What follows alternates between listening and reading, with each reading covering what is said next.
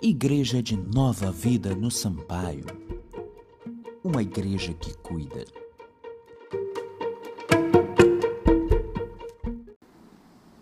O tema da mensagem está sendo projetado aí. Você pode ler para mim, por gentileza? É o que? A ordem é o quê? A ordem é o quê? A ordem é marchar. Quantos homens já serviram o quartel aqui? Digam amém. Ninguém serviu o quartel. O que houve com os homens aí? Quem é homem que serviu o quartel, diga amém. Amém, graças a Deus. Tem uns que serviram, tem uns que servem até hoje e tem outros que não serviram. Né? Não serviram porque sobraram, tá, gente? Não é não serviram porque os irmãos não servem, não. E no quartel se aprende uma, uma disciplina chamada Ordem Unida. E essa disciplina ensina o sujeito a marchar. Então tem toda uma orientação. E o que, que é a marcha? O que, que a marcha ela, ela é importante? Né? É interessante porque a gente não dá valor a essas coisas, mas a marcha representa um compasso, agir no mesmo compasso, caminhar no mesmo compasso. A marcha é um compasso um compasso de um grupo, ou pode ser individual ou coletivo, mas de maneira ordenada. Deus é um Deus organizado. Deus não é um Deus de bagunça. Tudo que Deus faz, existe um critério, existe uma organização. E eu quero ler com você apenas um versículo que está em Êxodo capítulo 14. Nós vamos ler o versículo de número 15. Olha o que diz o versículo de número 15, está aqui no telão para você acompanhar junto comigo. Vamos ler todos juntos? Disse então o Senhor a Moisés: Por que você está clamando a mim? Diga aos israelitas que sigam avante. Mas você não leu. Alguns leram, outros não. Vamos ler todos juntos mais uma vez? Disse então o Senhor a Moisés: por que você está clamando a mim? Diga aos israelitas que sigam avante. Feche seus olhos, curva a sua cabeça. Obrigado, Senhor, pela leitura deste versículo da tua palavra.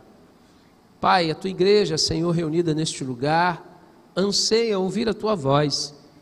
Anseia, ó Deus, entender o teu recado, receber a tua palavra Desejamos ardentemente isso em nossas vidas. Essa é uma das razões pela qual nós estamos aqui nesta noite, Pai. Adorar o Teu nome, celebrar ao Senhor e ouvir o Teu recado. Pai, que eu seja um instrumento nesta noite, que eu possa diminuir, mas diminuir ao ponto de me tornar, ó Deus, desprezível e insignificante, Pai. Que a tua palavra, Senhor, ela transcenda os corações, que a tua palavra, Senhor, possa ser aqui a fonte de alimento, a fonte de sustento, o caminho, a bússola, apontando a direção do caminho pelo qual nós devemos percorrer, Senhor. Toma-nos, ó Deus, em tuas mãos. Tem misericórdia de nós, Senhor. Carecemos de ouvir a tua voz. Fala conosco, Pai, e me use por misericórdia, eu te peço, em nome de Jesus. Amém e amém. Podemos assentar, queridos? Deus ele age através da fé. Através da fé que nós depositamos nele. Então nós temos uma fé que recebemos de Deus e por isso depositamos esta fé nele. E através da fé depositada no Senhor, ele pode, ele manifesta, ele opera coisas extraordinárias. E muitas coisas que Deus opera vai confundir as pessoas, vai confundir as pessoas mais sábias deste mundo. Assisti esses dias o filme é, Superação, um milagre da fé. Uma história linda, uma história comovente, baseada em fatos reais. Eu não vou aqui dar spoiler do filme, mas é um filme que fala de milagre, que confunde a medicina. O médico, ele diz: Olha, eu não tenho outra coisa a falar, eu, como médico, eu não deveria dizer isso, mas é um milagre. O milagre de Deus, o que Deus faz, os homens não são capazes de entender.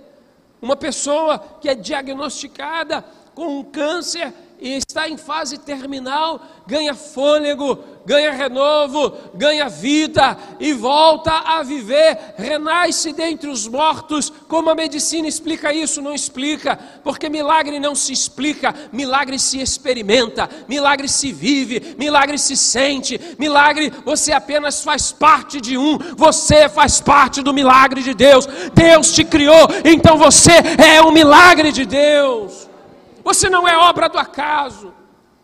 A medicina não entende, não compreende, mas Deus tem tudo isso debaixo do seu controle, porque a sabedoria de Deus sempre será loucura para as pessoas. E quando nós aliamos a nossa fé a um recurso chamado oração, quando nós aliamos a fé à oração, nós vamos perceber que por meio da oração, nós temos condições de nos comunicarmos com Deus. Nós só conseguimos nos comunicar com Deus porque nós temos as ferramentas, essa ferramenta da oração. Através da oração, nós não apenas nos comunicamos com Deus, falando com Deus, através da oração, nós podemos nos relacionar com Deus. Você tem a oportunidade, enquanto ora, de se relacionar com Deus. Não abra mão dessa ferramenta, não abra mão desse recurso. Em todo tempo, ore. Se as coisas estão indo mal, ore. Mas quando elas estiverem indo bem, ore do mesmo jeito. Se as coisas não estão acontecendo, ore. Mas quando as coisas começarem a acontecer, mantenha o mesmo nível de oração. O problema é que a gente ora só quando dá ruim. O problema é que a gente ora só quando a situação ela está difícil. O problema é que a gente só para para orar quando o cenário ele é um cenário de impossibilidades. É claro que diante das impossibilidades nós temos que orar, mas nós temos que aprender a desenvolver uma vida que não seja só de um pedinte espiritual. Nós não temos que ficar apenas nos relacionando com Deus para pedir, mas nós temos que nos relacionar com Deus para desfrutar de uma vida de intimidade que Ele tem para nos oferecer. Deus tem uma vida de intimidade para nos oferecer. Deus quer dar respostas. Deus quer responder orações. Deus quer dar respostas às perguntas, aos questionamentos, às indagações. Mas muitas vezes nós não praticamos a oração, e quando praticamos, nós mesmos não cremos no que oramos. A prova disso, o episódio: Pedro estava preso, o povo estava reunido, orando. O anjo vai lá e liberta o Pedro. O anjo vai lá e solta o Pedro. Aí o Pedro sai, olha para um lado, olha para o outro, fala assim: eu estou livre. Aí ele vai para casa. Quando ele chega lá, ele bate na porta. Aí a mocinha vai lá, abre a escotilha. E é o Pedro. Ela fecha. Ao invés dela abrir a porta, ela volta.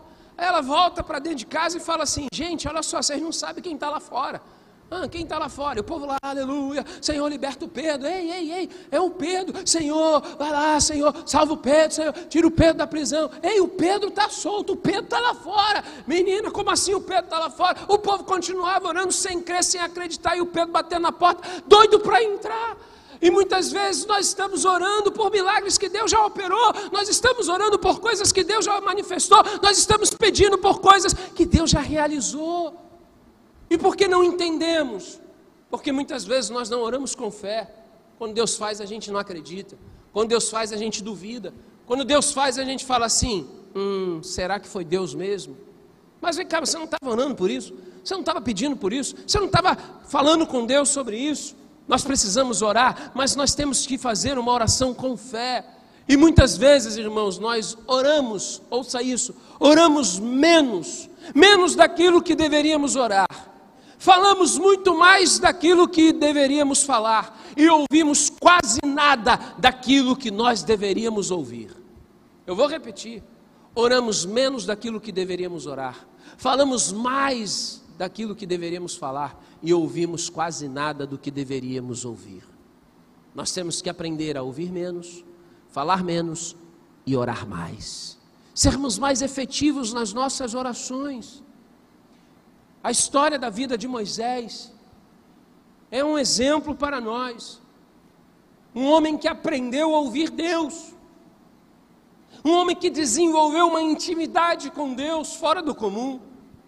Um homem que experimentou um relacionamento profundo com Deus. E como ele desenvolveu esse relacionamento profundo com Deus? Através da oração. Moisés falava e Deus respondia. Moisés conversava com Deus, como quem conversa com o outro face a face. Moisés experimentou a glória de Deus. Por quê? Porque ele tinha intimidade. E muitas vezes nós queremos orar, mas não queremos intimidade com Deus. Queremos que Deus supra necessidades, queremos que Deus abra portas, queremos que Deus faça e opere milagres, mas não estamos disponíveis à intimidade com Deus. Moisés queria mais do que apenas ouvir Deus. Moisés queria desfrutar de uma vida de intimidade com Deus. Você está entendendo? Diga amém. O chamado de Moisés acontece com Deus falando com ele. Deus não mandou um anjo para falar com ele, como mandou a Abraão. Deus não mandou um anjo para falar com ele, como mandou Gideão. O Moisés estava lá, no deserto de Midian, apacentando as ovelhas do sogro dele. De repente, naquele ambiente inóspito, naquele lugar árido, seco, escaldante, deserto, um calor miserável. Moisés olha para o lado e vê um tipo de arbusto conhecido como sarça, uma vegetação seca, muito comum no deserto, autocombustão, ou seja, do nada pega fogo, porque é uma vegetação seca um calor muito grande. Moisés olha e entende que aquilo é normal, isso acontece. Ele já estava acostumado a ver isso antes. O que chamou a atenção de Moisés foi que do meio da sarça, ele ouviu uma voz. Quando ele olha mais atentamente para a sarça, algo ainda mais inusitado lhe chama a atenção, porque a sarça ela pegava fogo, mas ela não se consumia. Ou seja, o fogo não a destruía. Moisés ouve a voz que o chama, quando ele se aproxima, e ali então ele entende que era Deus falando com ele, e a ordem de Deus é: volte ao Egito e liberte o meu povo. E Moisés, então, curioso, ele diz: tudo bem, eu vou, mas se eu disser que falei com uma sarça, ninguém vai acreditar. Se eu disser que foi uma planta pegando fogo, que não se consumiu, que falou comigo, ninguém vai acreditar. Eu vou dizer, em nome de quem que eu fui lá para libertar o povo? Moisés, diga que o eu sou te enviou. Isso basta. Isso é o suficiente.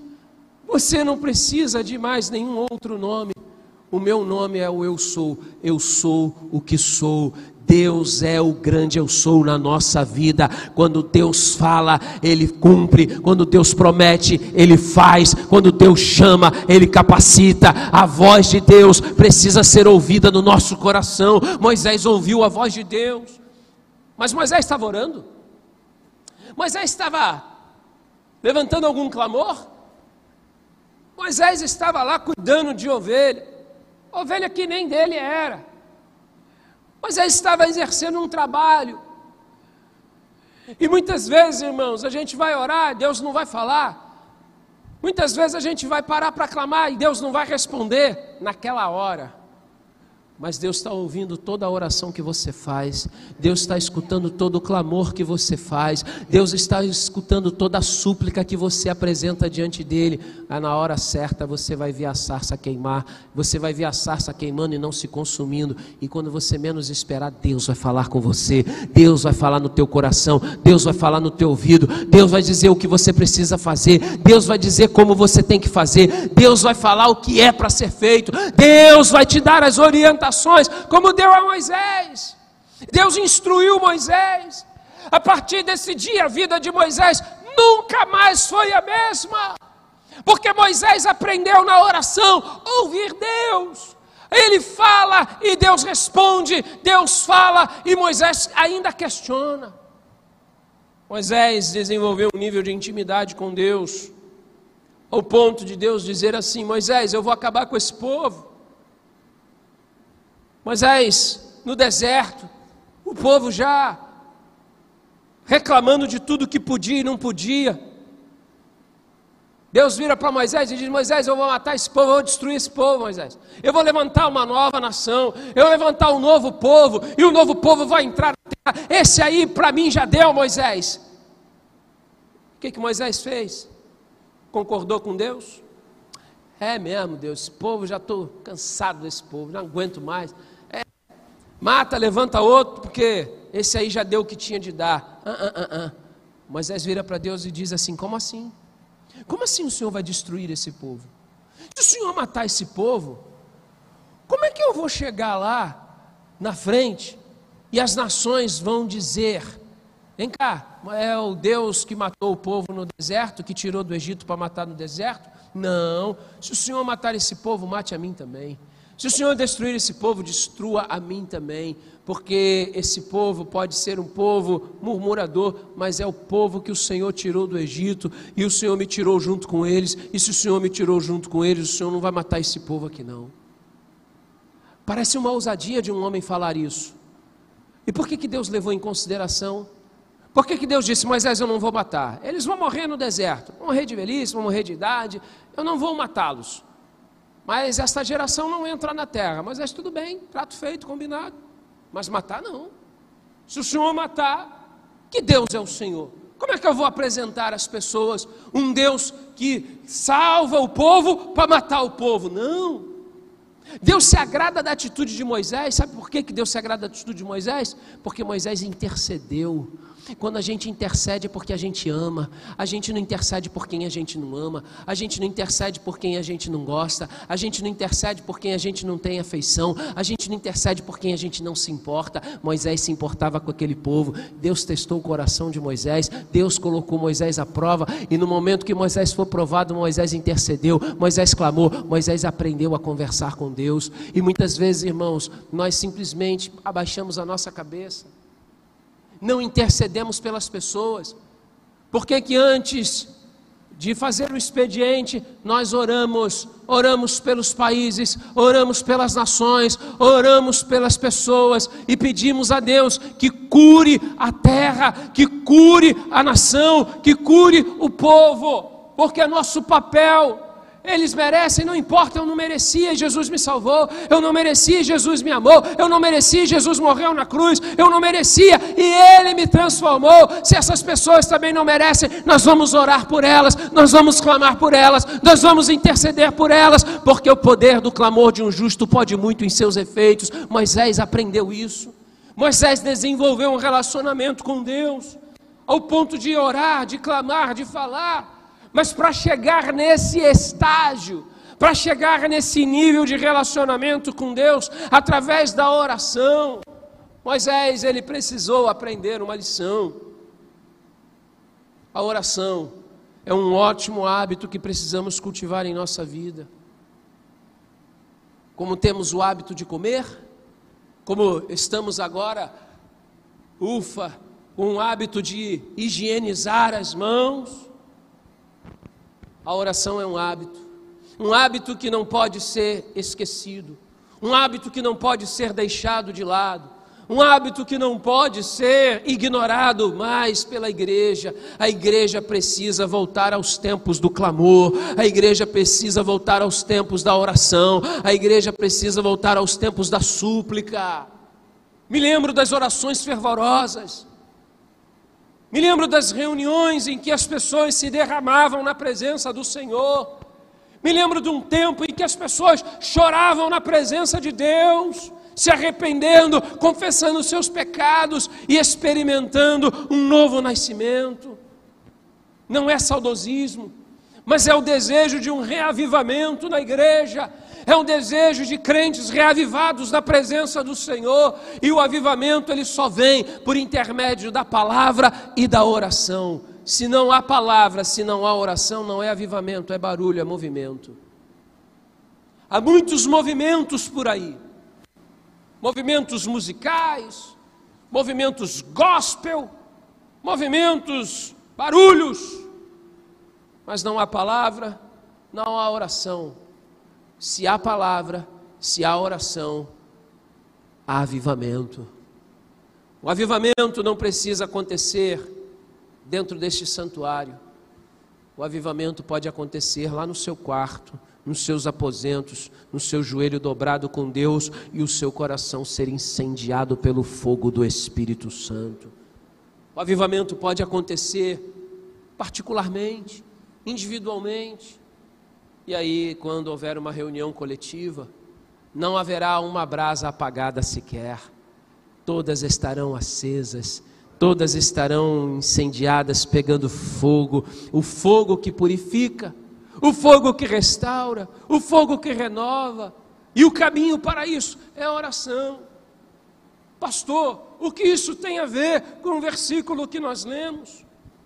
Até porque o versículo que nós lemos Volte para mim o texto, por gentileza. Coloque lá para mim de novo o Êxodo.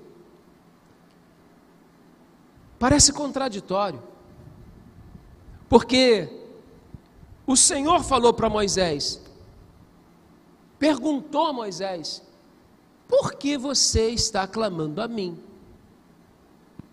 Parece contraditório com o que eu estou falando, porque eu estou falando que nós temos que orar, que nós temos que clamar, que nós temos que suplicar. Mas Deus aqui coloca uma pergunta a Moisés, um questionamento a Moisés: Moisés, por que você está clamando a mim?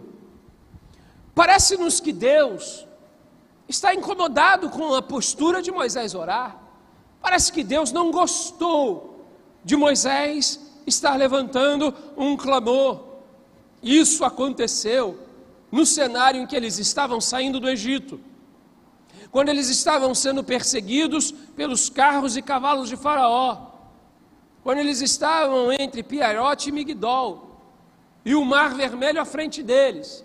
E nesse cenário eles não tinham como ir adiante, porque havia o mar. Voltar era ter que encarar o exército de Faraó.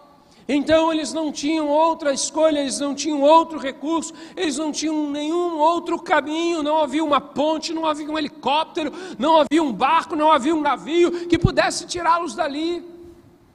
E Moisés era o líder, Moisés estava guiando aquele povo, Moisés estava conduzindo aquelas pessoas, aquela multidão de pessoas. E o que foi que Moisés pensou? Eu vou orar, eu vou clamar, mas o que eu vou fazer aqui? Isso me chama a atenção. E uma das primeiras coisas que nós precisamos entender é por que clamamos. Por que clamamos? Porque nós clamamos a Deus. Moisés faz um clamor, Moisés faz uma oração. Por quê? Porque ele estava acostumado. Era o que ele sabia fazer. E agora Deus parece se sentir incomodado. Faz a pergunta: como se Deus dissesse assim: Ué, está entendendo? Você está falando, clamando a mim, por quê? Nós precisamos entender qual é a razão do clamor que fazemos a Deus. Porque nós precisamos recorrer a Deus. Porque diante desse cenário, o inimigo atrás, o mar à frente, e você não ter para onde ir, é minimamente razoável levantar a voz e orar. É razoável que diante de um obstáculo, algo que nós julguemos ser intransponível, a gente pegar e orar, e clamar, e suplicar a Deus. Até aí, irmãos, tudo bem. O problema era a motivação do porquê Moisés estava clamando. Moisés estava entrando no mesmo desespero do povo. Moisés estava entrando no mesmo pavor do povo. O povo estava apavorado. Por quê? Porque eles estavam vendo os carros de Faraó se aproximando. Eles pensaram: vamos morrer aqui. Eles chegaram a dizer: Moisés, você nos tirou do Egito. para morrermos aqui. O desespero do povo também acabou afetando o coração de Moisés. O desespero daquelas pessoas, temendo a vida, levaram Moisés a abrir o coração para um sentimento que não deveria ter entrado. Eu quero lhe dizer nesta noite: nós não podemos clamar a Deus, porque o desespero tomou conta do nosso coração. Nós devemos clamar a Deus porque cremos que só Deus tem a solução para o problema que nós estamos enfrentando. Nós não podemos nos assemelhar ao mundo que se desespera, não podemos nos assemelhar ao mundo que logo coloca as mãos na cabeça e diz: ai, o que vai ser, o que vai acontecer. Eu não preciso saber o que vai ser, eu não preciso saber como vai acontecer, mas eu sei que Deus vai fazer. Eu clamo a Deus, não é porque eu estou desesperado. Eu clamo a Deus, não é porque eu estou no meu desespero e descontrole emocional. Eu clamo a Deus porque eu confio em Deus. Eu clamo a Deus porque eu creio em Deus. Eu clamo a Deus porque só Deus tem a vitória para me dar. Eu clamo a Deus porque só Deus pode operar o milagre. Eu clamo a Deus porque só Deus pode me dar a vitória. Eu confio em Deus. É por isso que eu clamo a Deus. Mas tem um monte de crente que só clama a Deus na hora que está apavorado. Aí o seu clamor é um clamor não porque confia, mas porque está cheio de medo.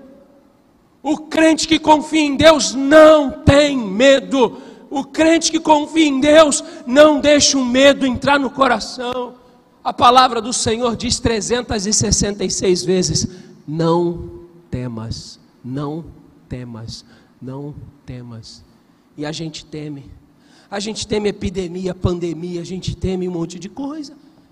A gente fica apavorado, desesperado. Aí a gente vai clamar: Ai Jesus, ai Jesus, ai Jesus, cobre com o teu sangue, Jesus. É, Jesus já te cobriu com o sangue dele, meu irmão. Você já é coberto pelo sangue de Jesus. O sangue de Jesus já está na tua vida. Você não precisa se preocupar, porque a marca de Jesus já está em você. O sangue de Jesus já está em você. Você já está livre, você já está liberto, você já está protegido, você já está coberto pelo sangue de Jesus. Você não precisa ficar com medo, não, meu irmão. Apavorado, não. Então por que clamamos? Porque confiamos em Deus. Repita comigo: por que clamamos? Porque confiamos em em Deus. Confiamos em Deus. Você confia em Deus? Diga amém. Aí Moisés não estava muito confiante. Aí Deus fala: Por que você está clamando? Você está com medo, Moisés? Você está apavorado, Moisés? Você esqueceu que eu mandei você pegar o cajado, jogar no chão e ele virou serpente? Você esqueceu, Moisés? Você esqueceu que os feiticeiros do Faraó também fizeram a mesma magia? Porque é assim, eles também fazem a mesma magia. Só que o que eles não contavam era que a serpente, que havia se transformado a partir do cajado de Moisés, engoliu a serpente a partir da magia dos magos de Faraó. A serpente, o cajado que está na sua mão tem autoridade dada por Deus, então não tenha medo, meu irmão. Deus vai fazer com que a serpente engula as magias, as maldições, as pragas deste mundo, porque maior é Deus na sua vida, maior é Deus na sua casa, maior é Deus na sua família, maior é Deus na sua saúde, maior é Deus no seu emprego, maior é Deus na sua vida. Eu preciso crer, então eu clamo porque eu confio em Deus. Você clama por quê? Você clama a Deus por quê, meu irmão? O que, você clama a Deus? Diante do que nos foi exposto, você talvez passe a pensar mais em clamar a Deus. Só Deus tem a direção certa para a tua vida. Só Deus sabe o melhor caminho. Moisés não sabia. Moisés não tinha ideia. Moisés não imaginava que na frente dele tinha o caminho que ele precisava seguir. Só que ele não estava vendo. Por quê? Porque os seus olhos naturais o impediam de contemplar por onde Deus iria levá-los. Deus iria abrir o mar diante deles e eles iriam passar pelo meio do mar. Deus vai abrir o mar diante de você para você passar. Não precisa se preocupar, não clame por medo, clame porque o Senhor tem a direção para você, Ele vai te dar a direção certa. E quando Ele der a direção, você deve obedecer. Você precisa discernir quando sou eu e não Deus quem deve agir. Essa é a segunda coisa que nós precisamos aprender: discernir quando sou eu e não Deus quem deve agir. Coloque para mim a parte B do versículo 15, por gentileza. A resposta que Deus dá a Moisés, após perguntá-lo por que eu clamava, foi: diga aos israelitas que sigam avante. Em outras traduções, diz assim: diga aos filhos de Israel que marchem. Então, o povo mais do fogo aí, o povo mais do reteté, o povo mais aí do avivamento é marchar. Crente gosta de marchar, não é verdade? Marchar, ou marchar. A gente precisa entender o que, que a marcha representa. Por que esse significado? Por que essa linguagem? A NVI ela diz: sigam avante. Ou seja, seguir avante. Mas para onde? Na ordem unida. Quem passou pelo quartel sabe disso. Comando errado não se executa. Se a tropa estiver diante de um precipício e houver o comando dizendo: ordinário, marche, a tropa não pode marchar, é um precipício na frente. Mas ela tem que obedecer. Comando errado não se executa. Aquele povo vai marchar para onde? Tem o mar, Moisés. Comando errado. Esse não é o comando certo. Essa não é a ordem certa, mas quem disse que Deus faz de acordo com a ordem humana? Quem diz que Deus age de acordo com a lógica? Quem diz que Deus faz aquilo que a gente entende? Deus faz aquilo que a gente não entende, porque Deus é um Deus que nos surpreende. Deus vai te surpreender, Deus vai fazer coisa que você não imagina, Deus vai operar milagre que você não espera, Deus vai te dar bênção que você nunca sonhou em receber. Você só precisa marchar, marche, marche marche, avance, avance, caminhe e caminhe na presença do Senhor. Muitas vezes, irmãos, nós queremos que Deus faça, mas Deus não vai fazer aquilo que eu preciso fazer. Quem tem que fazer sou eu, quem tem que marchar é você, quem tem que seguir avante é você, quem tem que caminhar é você, quem tem que pelejar é você, e o Senhor vai estar do teu lado te garantindo a vitória. O Senhor vai estar do teu lado te sustentando, o Senhor vai estar do teu lado estendendo a mão, o Senhor vai estar do teu lado te protegendo, o Senhor vai estar do seu lado cobrindo você com as asas potentes e poderosas dele. Nós devemos agir debaixo da instrução divina. O problema é que tem muita gente agindo pela carne, agindo por impulso, agindo pelos seus próprios ímpetos. Nós somos do Espírito, e aquele que é do Espírito é guiado pelo Espírito. Se você é espiritual, então você é guiado pelo Espírito. Mas aquele que é, aquele que é carnal, é guiado pela carne. Moisés clama, ele não era para clamar, não pelo motivo que ele estava clamando, era para ele clamar sim, pedindo: Deus, qual é o caminho agora? Deus, qual é a direção? Deus, o Senhor está no controle, então o Senhor mostra onde nós devemos ir. Mas não porque ele estava apavorado, porque se Deus falasse assim: volta Moisés, pode voltar, volta, você pode seguir com o povo para trás. Imagina a dificuldade que Moisés ia ter de atender essa ordem. Ele estava com medo do que estava vindo atrás. Mas ele se esqueceu que Deus é o Deus que abre caminhos novos. Deus prepara caminhos novos. Deus nunca vai mandar você retroceder. Deus nunca vai mandar você voltar atrás, porque Deus não tem prazer naqueles que retrocedem. Deus vai mandar você avançar. Deus vai mandar você marchar. Deus vai mandar você seguir. Mas Deus é quem vai mandar. O problema é quando a gente quer fazer por nossa conta. O problema é quando a gente quer agir na força do nosso braço. O problema é quando a gente não entende que devemos clamar com uma razão específica. Existem coisas que nós não precisamos orar. Ué, pastor? Como assim? É. Tem coisa que a gente não precisa orar. Porque tem coisa que Deus já disse o que, que você tem que fazer. Você já sabe. Tu vai orar para quê? Tu vai orar para ficar enrolando Deus? Vai ficar para, vai orar para ficar achando que vai conseguir mudar alguma coisa? Eu já disse o que você tem que fazer, você já sabe. Aí eu vou orar, aí eu vou orar para eu estudar. Ai, Senhor, ai, Senhor, me ajuda para eu estudar. Ah, Senhor, eu tenho que estudar.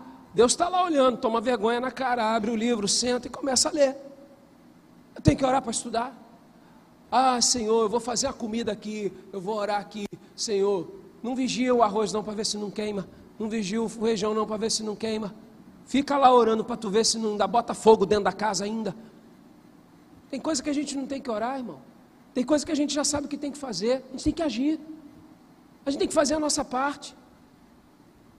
Aí fica lá, o marido orando, ah, Deus, muda minha mulher. Ah, Deus, transforma ela. Ah, Deus, muda o coração dela. O que, que você faz para isso? Nada. A mesma coisa a mulher, ah, Deus trabalha no meu marido, ah, Deus transforma meu marido, mas o que, que a infeliz faz para mudar a situação? Trata ele como? Ah, Deus, meu trabalho, ah, Senhor, vai passar lá agora, como é que o povo fala? Vai passar o bonde, lá na firma, a passar a barca lá na firma. Ah, Senhor, tem misericórdia. Tu chega no horário? Você é um bom funcionário? Você faz bem o seu serviço? Você é qualificado? Se a barca passar, não se preocupa não, porque Deus vai te levar para um lugar maior e melhor e vai te dar um salário ainda melhor do que você ganhava. A gente fica desesperado. Faz a sua parte. Faz o que você precisa fazer, deixa o resto com Deus. Quando Deus falar para marchar, marcha. Quando Deus falar para você se mover, você se move. Quando Deus falar para você assim, faça isso, faça. Então, quando Deus disser, não precisa você orar, não precisa você clamar, você já sabe o que precisa fazer. Eu não tenho que ficar orando. Ai Deus, meu casamento tem que dar certo. Ah Deus, meu casamento isso. Ah meu casamento aquilo. Não, eu tenho que pedir a Deus, Deus me dá sabedoria para lidar com as situações. Porque certo vai dar se Jesus estiver nele, certo vai dar se você souber o que você tem que fazer. Não dá certo quando a gente não faz o que tem que ser feito. Ah, Deus, me ajuda. Ah, Deus, eu quero ser um crente mais fervoroso. Ah, Deus, eu quero tanto pregar a tua palavra. Vai lá, prega a palavra. Vai lá, fala do amor de Deus. Vai lá, diz o que Jesus fez por você. Vai lá, dá o seu testemunho pessoal. Tem coisa que a gente tem que agir, irmãos, porque Deus já liberou a palavra de vitória sobre nós, Deus já liberou a bênção, Deus já ordenou a bênção, Deus já derramou a bênção. Você não precisa ficar pedindo por aquilo que Deus já disse. Faz, é contigo. A questão é que a gente fica orando e querendo transferir para Deus certas responsabilidades que são nossas. Ele não vai fazer aquilo que cabe a você fazer. Ele já disse, pode fazer, que eu abençoo. Ou então ele diz, não faz isso. Seria a mesma coisa Moisés querer entrar pelo meio do mar, se Deus não dissesse para ele: pega o teu cajado, levanta, toca as águas, fere as águas e o mar se abrirá. Você imagina lá Moisés batendo na água, abre, vamos andar, vamos lá, povo, vamos entrar aqui. E Deus não falou para ele fazer isso. E se Deus não tivesse dito para ele fazer isso, eles iam se afogar. Tem muita gente entrando no mar quando Deus não falou que vai abrir.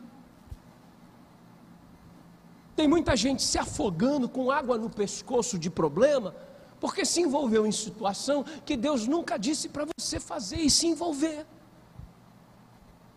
Mas está lá você enfiado, está lá você envolvido, está lá você se metendo. E Deus nunca disse, não é para isso. Agora, se Ele deu a ordem, pode abrir os olhos e obedecer. Porque tem gente que fala assim: não, se Deus falou, fecha o olho e vai. Não, não fecha, não. Vai com o olho aberto, que é para você vendo as maravilhas de Deus acontecendo ao seu redor.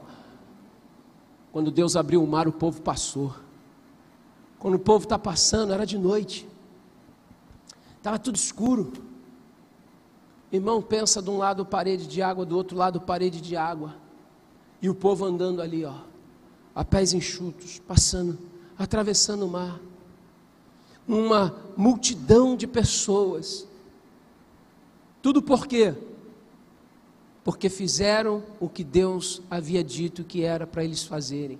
Aí Deus fala assim: pega o cajado, toca, abre o mar e atravessa com o povo. E Moisés fica: Deus, Senhor, oh Senhor, eu te peço, Senhor, ah, tem misericórdia. E Deus está lá: embora, meu filho, o mar está aberto aí. Vamos embora, vamos passar. É hora de atravessar. Eu quero te falar nessa noite. Deus já abriu o mar na tua frente, não fica parado não, siga, avance, marche, a ordem de Deus é marchar. Se Deus está falando para a igreja marchar, vamos marchar. Se Deus está falando para a igreja avançar, nós vamos avançar. Se Deus está falando para a gente seguir, nós vamos seguir, porque Ele está à nossa frente, Ele está ao nosso redor, Ele está à nossa retaguarda, Deus está conosco. A proteção que estava na frente deles, a coluna de fogo, saiu da frente deles. E essa coluna, ela se posicionou mais atrás. Ela ficou entre o último hebreu e ficou entre os carros de Faraó. Deus ficou ali, ó, cobrindo a retaguarda, protegendo a retaguarda. Tem momentos que Deus não vai à sua frente, então não se desespera, não. Quando você perceber que Deus não está na sua frente, é porque Ele está cobrindo a sua retaguarda para o inimigo não te alcançar. A gente precisa crer nessa palavra. Deus falou para Moisés, versículo 16: Erga a sua vara, estenda a sua mão sobre o mar, e as águas se dividirão para que os israelitas atravessem o mar em terra seca. Moisés havia dado uma palavra ao povo. Sabe qual foi a palavra que Moisés tinha dado para o povo antes? Não tenham medo. Não temam. Vede Quão grande livramento o Senhor vos dará hoje, pois os egípcios que hoje vocês veem, amanhã vocês não verão mais. Ele começa a frase dizendo: Não tenham medo. Moisés dá uma palavra de encorajamento para o povo. A igreja não pode ser, a igreja de Jesus não pode ser uma igreja medrosa.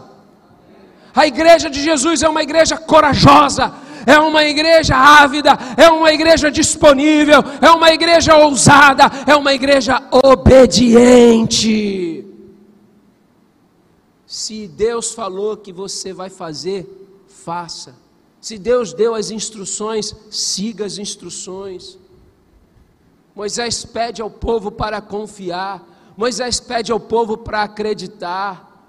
E qual foi a ordem de Deus? Sigam avante, marchem por quê? Porque é o momento de agir, é o momento de ter uma ação, é o momento de tomar uma atitude, é o momento de ter uma postura frente ao problema, frente ao desafio. Muitas vezes você vai ser colocado diante de situações que serão grandes desafios para você. E aí, quando você clamar, não é por desespero, é porque você confia que Deus vai dar a melhor direção para você e quando Deus apontar a direção, não tenha medo não. Pode seguir avante, pode caminhar, mas mas eu não sei como é que vai ser. Você não precisa saber como vai ser.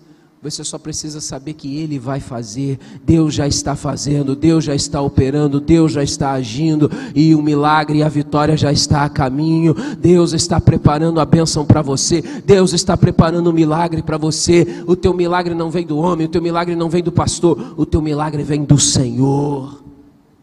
Mas a gente precisa fazer a nossa parte.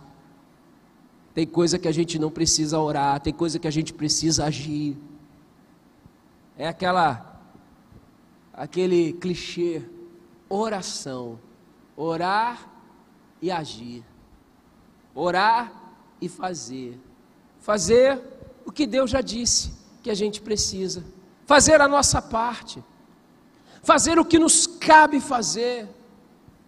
Ficamos pedindo, Deus me transforma, Deus me muda. Ah, Deus, eu quero ser como um farol que brilha à noite, como ponte sobre as águas. É bonito, a gente canta. É pecado cantar, não. É pecado não viver isso que a gente canta. O problema não é cantar. O problema é que a gente fica pedindo para Deus fazer uma coisa que é a gente que tem que ser. A gente que tem que ser esperança para esse mundo perdido. Não é esse mundo que tem que dar uma palavra de conforto para o meu coração, não. Não são as autoridades políticas, não são as autoridades sanitaristas que têm que me dar uma palavra de alento, não. Sou eu que tenho que ter uma palavra de esperança para esse mundo, sou eu que tenho que ter uma palavra de fé, sou eu que tenho que ter uma palavra de coragem, sou eu que tenho uma palavra de vida para levar. O que foi que Pedro disse? Depois do duro discurso de Jesus, quando olhou para os discípulos falou assim: Vocês não querem ir embora também, não? A hora é agora. Pega aí as trouxinhas de vocês e vão também. Pedro olhou para Jesus: Senhor, para onde nós iremos? Se só tu tens as palavras de vida eterna. O Senhor tem as palavras de vida eterna. E Ele transferiu essas palavras para nós, essas palavras estão em nós. Aliás, essa palavra está em nós. O Logos de Deus, a palavra viva. Quem é a palavra? Ah, pastor, é a Bíblia. Vai frequentar a escola bíblica de vida para você aprender. Quem é a palavra? Quem se chama a palavra? Quem é o Verbo vivo que se fez carne? Quem é? Quem é a igreja? Quem é a igreja? Quem é a igreja? A palavra chama-se Jesus. A palavra é Jesus.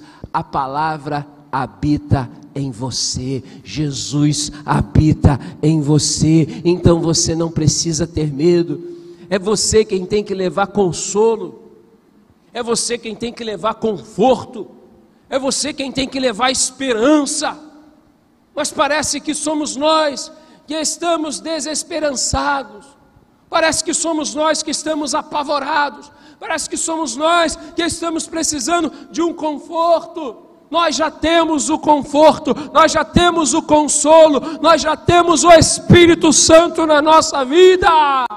Mas este mundo não tem. E o que eles precisam?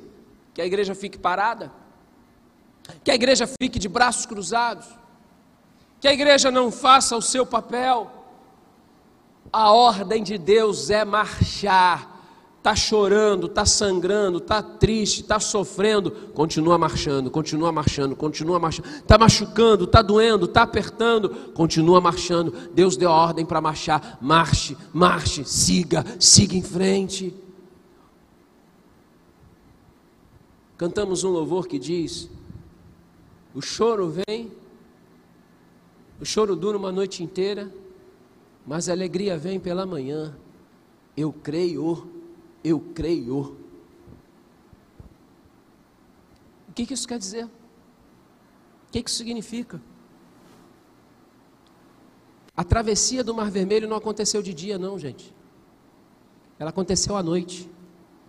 Eles passaram a noite inteira atravessando o Mar Vermelho. No escuro, sem a chance de ver absolutamente nada. Quem já foi à praia à noite aqui sabe o breu que é. Eu estou falando do arpoador, Ipanema, essas, não tem essa iluminação não. Tem praia que a noite é um breu, você não enxerga nada, Você não vê quem está perto de você. Uma escuridão. Não tinha lanterninha de celular, não. Para botar lá e ficar iluminando o caminho. Não, não tinha nada disso. Um vento correndo. Não dava nem para acender tocha, muito menos mantê-la acesa. A coluna de fogo já não estava mais à frente iluminando o caminho, então eles só tinham um único jeito para sair dali. A única maneira que eles tinham para sair dali é indo em frente. A única maneira que você tem para sair desse problema é seguir em frente. A única maneira que você tem para superar essa situação é seguir em frente. Não dá para voltar. Agora é hora de avançar. Deus está mandando você seguir. Vai seguindo, vai seguindo, vai seguindo. Mas é a noite. Mas está escuro. Não se preocupe. A Bíblia diz que quando eles cruzaram o Mar Vermelho, chegaram do outro lado, que o último hebreu colocou os pés em terra seca, terra firme, na praia. A Bíblia diz que o exército de Faraó estava todo, todo ele, dentro do mar, na travessia, no meio.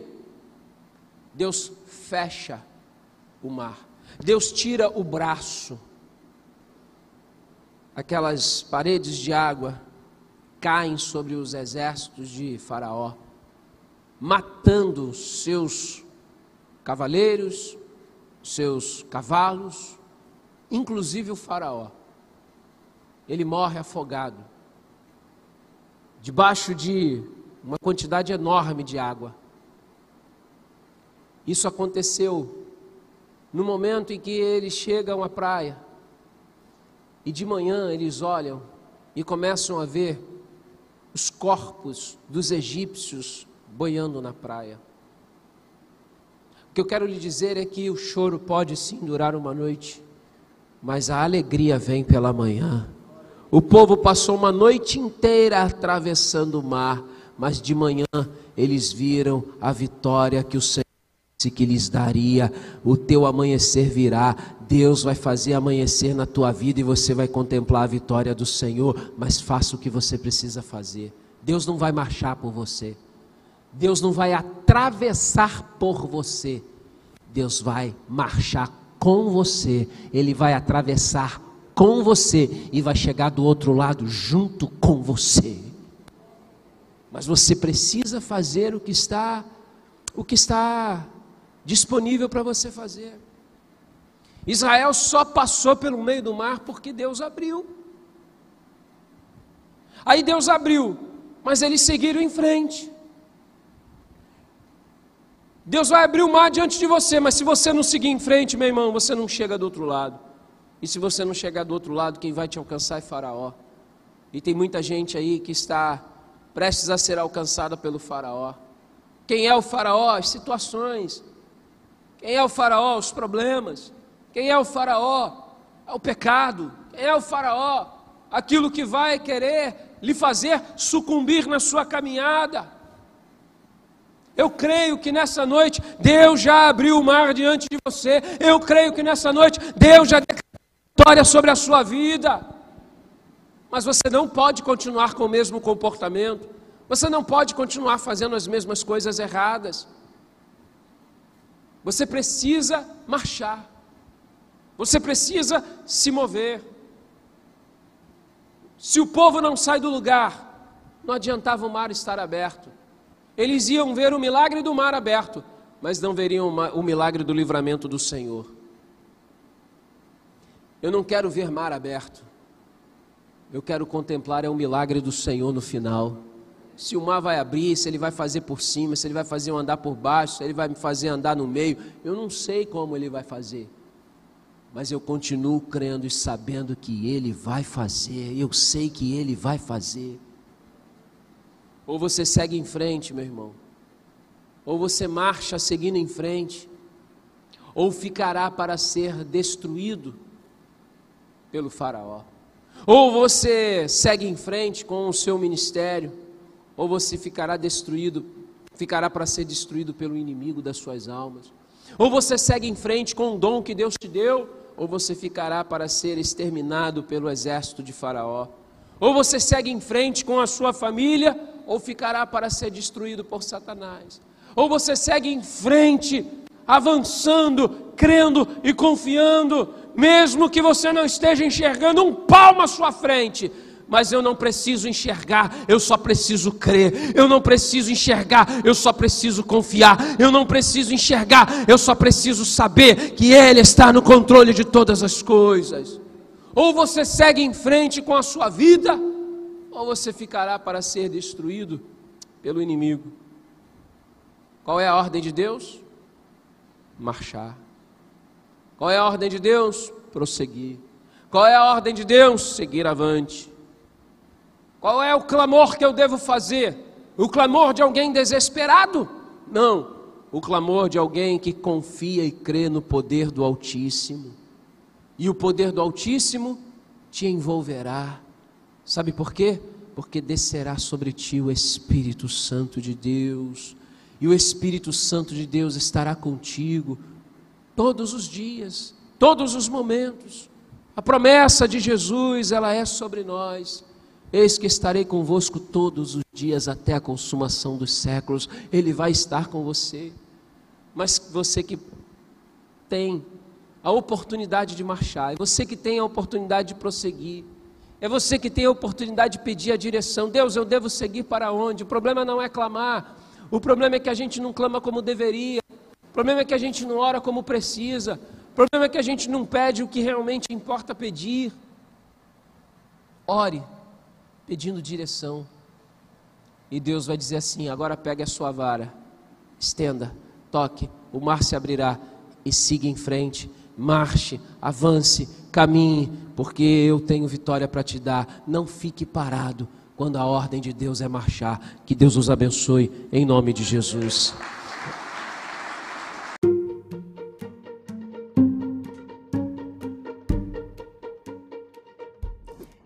Igreja de Nova Vida no Sampaio. Uma igreja que cuida.